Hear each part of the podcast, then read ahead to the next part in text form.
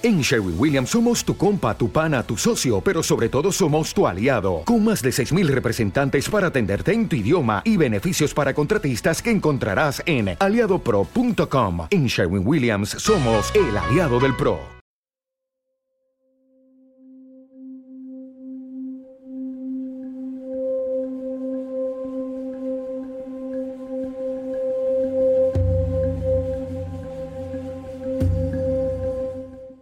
Nuestra próxima invitada ha vivido durante 20 años como monja de clausura en diferentes conventos.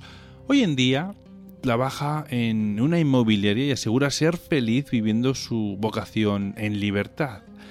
Entró siendo una jovencita con apenas 20 años y cuando salió lo hizo con una depresión tras sufrir abusos y malos tratos como lo relata en su libro Cuidemos la vida consagrada de la editorial Círculo Rojo y su autora es Hortensia López, que es quien nos va a hablar hoy de cómo vivió esos 20 largos y eternos años.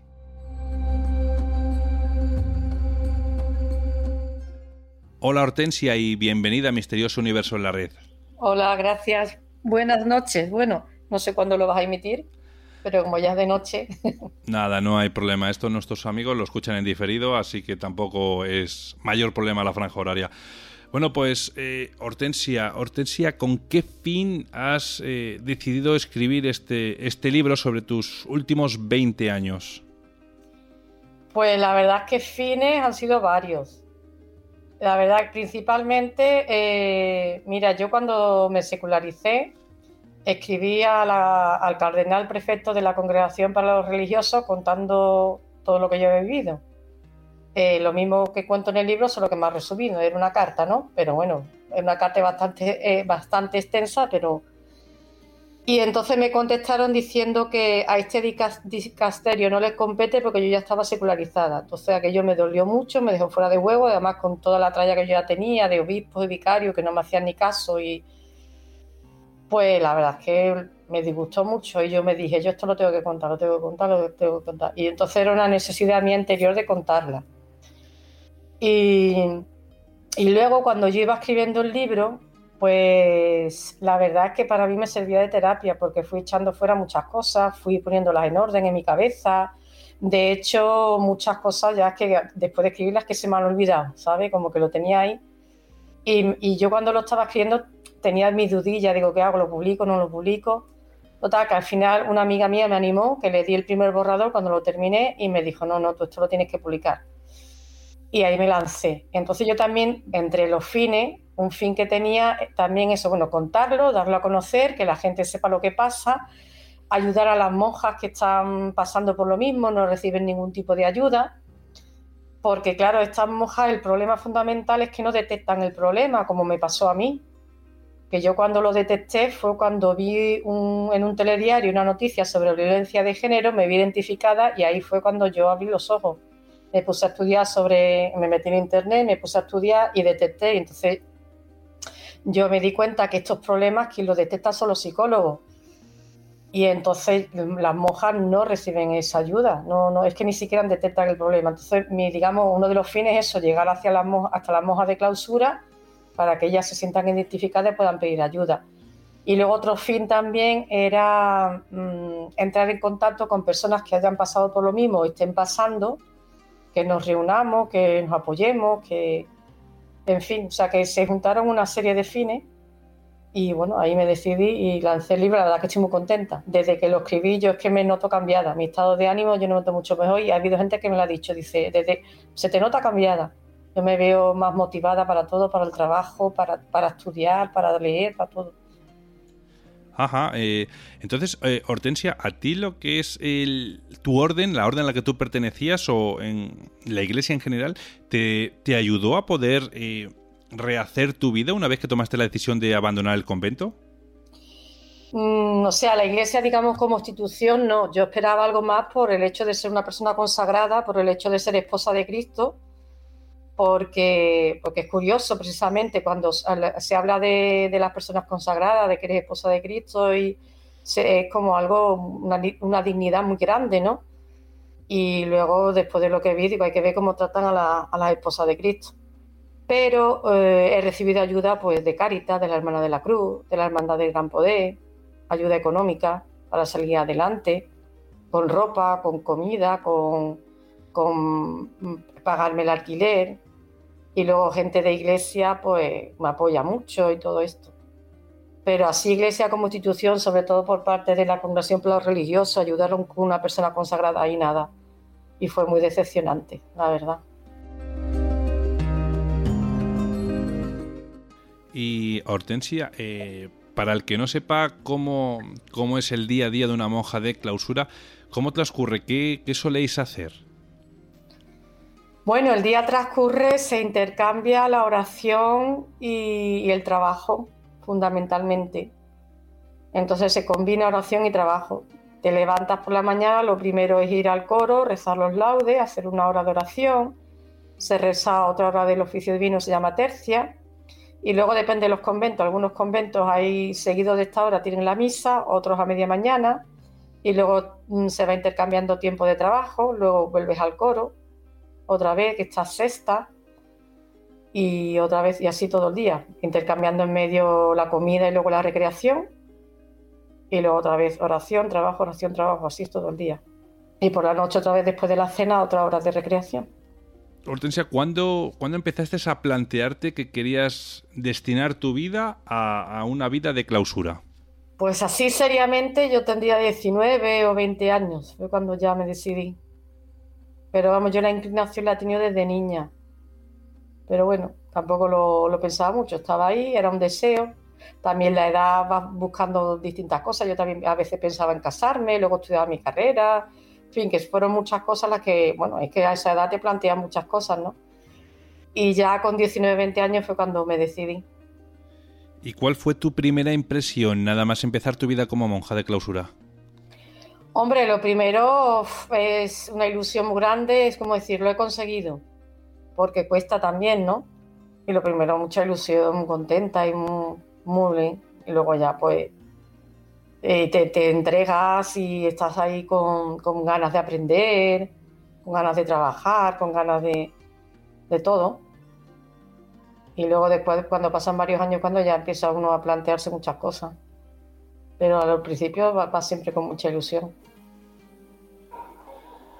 Y para poder superar todo lo que has vivido durante estos 20 años de martirio por parte de tus superiores, has tenido que acudir a psicólogos y psiquiatras. ¿Cómo te sentiste durante toda esa etapa donde sí te reconocían que sí que existía eh, una enfermedad real y que no era algo producto de tu imaginación? ¿Cómo me sentía? Me dices. Pues al principio mm, esperanzada, contenta de encontrar la solución, contenta de encontrar algo lógico, digamos. Yo recuerdo cuando empecé a ir a la consulta del psiquiatra, yo decía, oye, es que aquí hay, mucho sentido común, mucha lógica que no me encuentro en el convento. Y nada, eso fue y luego recibí mucha ayuda, claro. ¿Y qué tipo de, mm, abuso sufriste tú en, durante tu estancia allí en el convento? Bueno, abuso de autoridad, de que estaba súper controlada, súper, súper, súper controlada, hasta la mente te querían controlar prácticamente. Y pues una serie de cosas, pues que controlaban el correo, el locutorio, el teléfono, yo qué sé, todo lo que hacía, lo que pensaba, era muy duro no sé, en el libro cuento algunos abusos de autoridad, por ejemplo, cuando tenías que votar y la priora te daba la papeleta, no podías votar lo que tú quisieras, o la confesión, pero eso yo creo que fue un extremo de la primera priora que tuve, de la madre Felisa que digo en el libro, que me quería controlar hasta la confesión porque estaba obsesionada conmigo y quería que hablara mal de una de las monjas y, cuando salía del confesionario me estaba esperando, o sea, una serie de cosas que, que no, que no. Bueno, y los médicos, no digamos nada eh, eh, pero eso sí que lo he visto yo en varias prioras. Eso aquí mando yo en el médico y te controlan todo. Cuanto que llegas al convento tienes que contar por pelos y señales todo lo que te ha dicho el médico y a la priora te dice sí, esto lo haga, esto no lo haga. Digo, bueno, aquí tengo que obedecer al médico. No, no, no, aquí mando yo y aquí tiene que hacer lo que yo diga, no lo que diga el médico. Y hasta pretende cambiar el tratamiento de un médico. Mm, cosas absurdas, pero pero es que ahora que lo ves a distancia, todavía es que hasta me río. Cuando estaba allí era una lucha. Porque no es que le diga que yo no me diera cuenta, ¿sabes? Que podía darse que hay monjas que yo veía que estaban hasta sugestionadas por la priora. pero es una lucha, ¿no? Decir, bueno, ¿y esto cómo lo arreglo yo? pero, pero bueno. Y dejando aparte, claro, esa, esa eh, monja priora eh, no tenía obviamente conocimientos de, de, medicina ni de lejos. Ni de lejos, nada. Ni tenía por qué tenerlo. La priora no tiene que, es que no tiene que tener conocimiento de nada. El gobierno es otra cosa. Si, no lo, si el médico dice que tiene que hacer esto, pues la priora lo que tiene que hacer ayudar y colaborar a seguir las normas del médico, ¿no? Así debiera de ser, o así por lo menos lo entiendo yo. Eh, Hortensia, ¿y había otras monjas que sufrían la misma situación que tú o era algo en particular contra ti? Bueno, vamos a ver, eh, los, abusos de autoridad, eh, todas en conjunto, porque era una mentalidad dictatorial. Lo que pasa que, por ejemplo, la madre Félix en concreto es que se obsesionó conmigo. Tenía un problema obsesivo muy fuerte. Pero, pero bueno, ella su forma de gobierno era con todas. Y había, yo recuerdo una monja que lo cuento en mi libro, que no, no, recuerdo cómo el nombre que le he puesto en el libro, es que no quiero dar los nombres reales, pero una monja con la que, con la que yo hablaba, ella también sufría por parte de la priora y ella se revelaba mucho. Pero claro, era considerada la monja rebelde, la monja desobediente. Y claro, esta monja tenía la dificultad de que era medio analfabeta, pero era muy inteligente. Pero, pero claro, mal se sabía defender. Y luego tenía la cosa que ella había sido lega y cuando el cambio que hubo después del concilio, pues ella pasó a ser mm, de velo negro, que se dice, o sea, dejó de ser lega. Entonces se notaba por lo que decía que había sufrido muchas humillaciones cuando fue lega. Entonces estaba acostumbrada a esa situación, ¿no? Tras. Sí, sí bueno, nos reímos. Es una película, pero es que es verdad. A ver, normal. a lo largo de, esos 20 años, eh, ¿te has arrepentido en algún momento de haber elegido ese estilo de vida? No, no me he arrepentido. La verdad es que no. Además que yo soy una persona que no me arrepiento nunca del pasado. Las cosas son como son y ya está. ¿Para qué te vas a comer coco?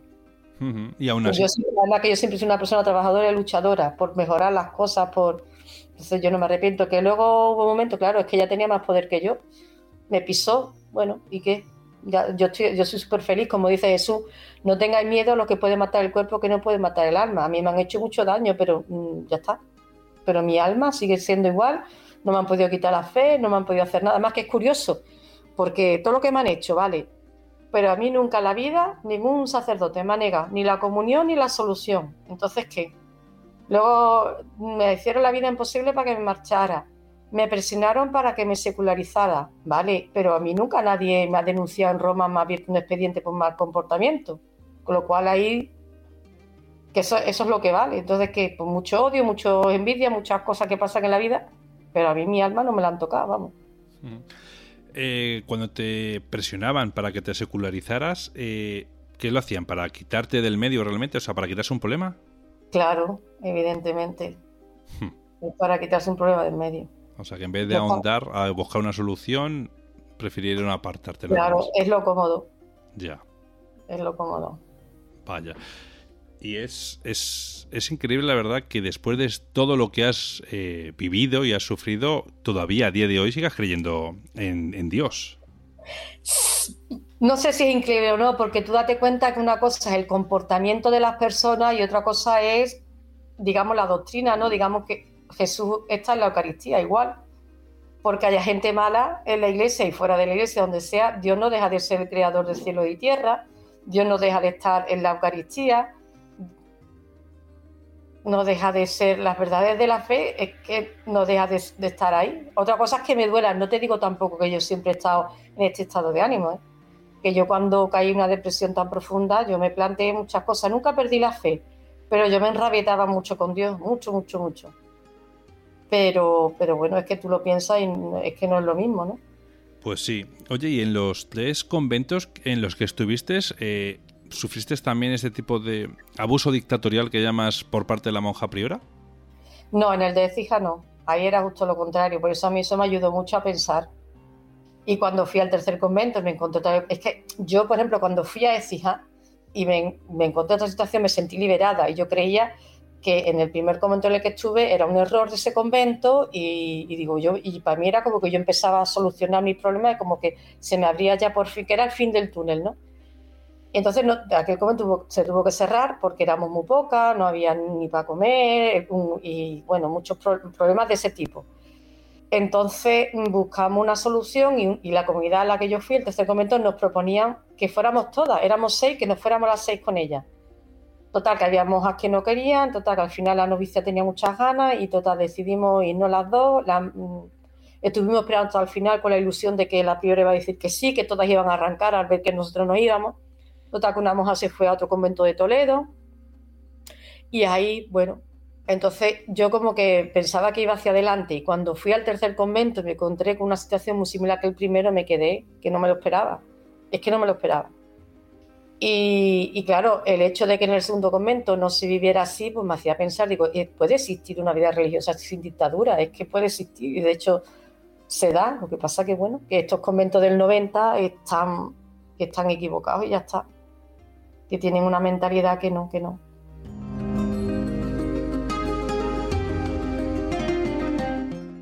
¿Este tipo de, conductas eh, se dan solamente en conventos españoles o sabemos de si también se dan ese tipo de mm, conductas en otros eh, conventos de fuera? Yo no lo sé, la verdad, no lo sé. Yo la verdad que cuando al escribir mi libro han entrado en contacto conmigo sacerdotes de, incluso fuera de Sevilla y, y entonces me han dicho que ya la Santa Sede está haciendo algo con respecto al abuso de autoridad aquí en España, pero no sé si en otros países también lo hay o no.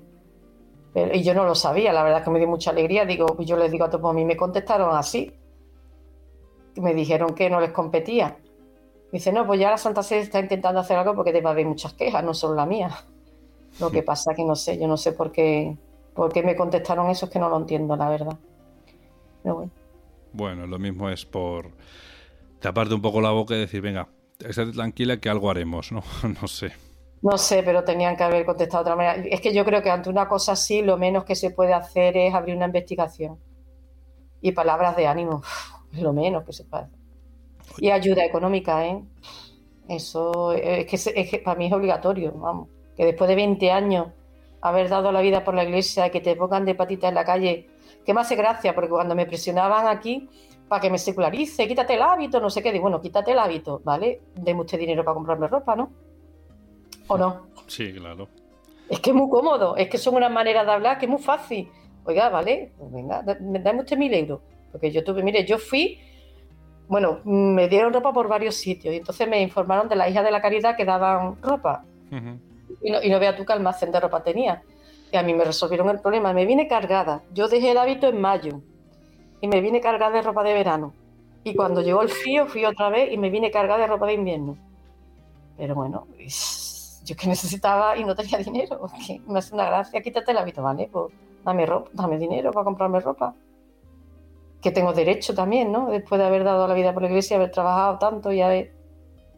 Pero son cosas que de verdad que no se entienden. Pues sí, efectivamente.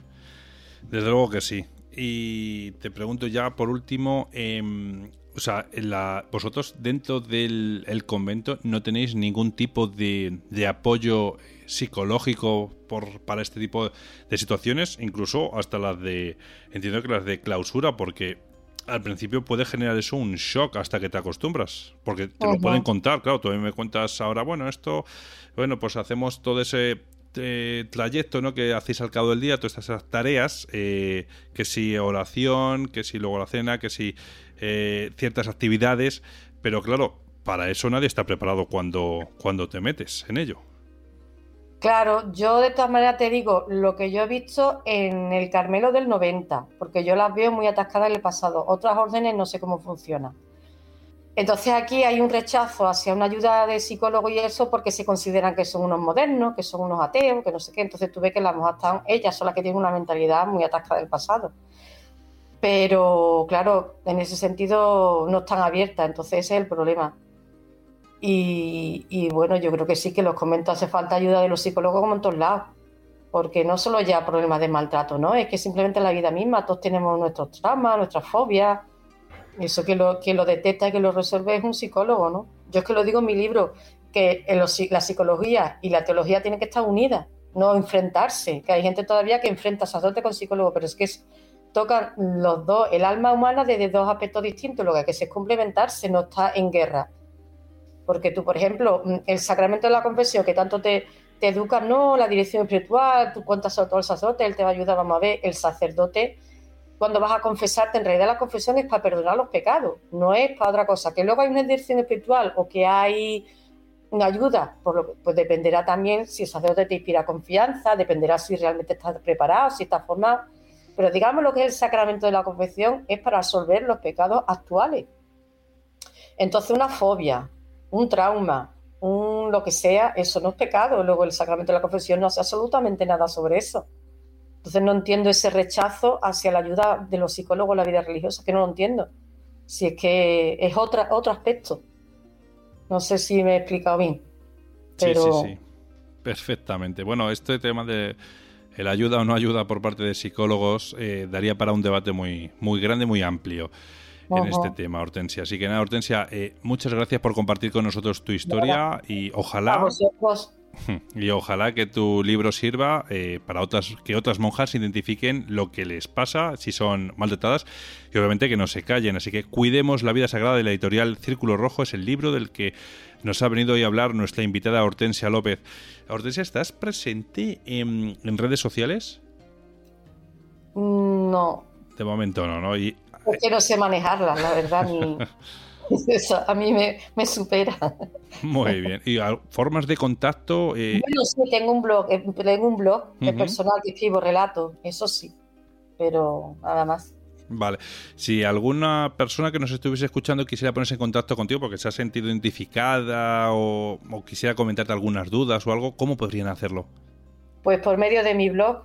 no lo los comentarios me llegan. De hecho, se ha, se ha puesto en contacto conmigo una mujer que me ha hecho mucha ilusión que ella me ha dicho que tiene que es familia de una monja que está sufriendo también abuso y nos hemos puesto en contacto y hemos estado hablando y muy bien, la verdad que nos hemos ayudado mutuamente y estoy ilusionada porque ya te digo como antes que ese era uno de los fines de mi libro, contactar con gente así.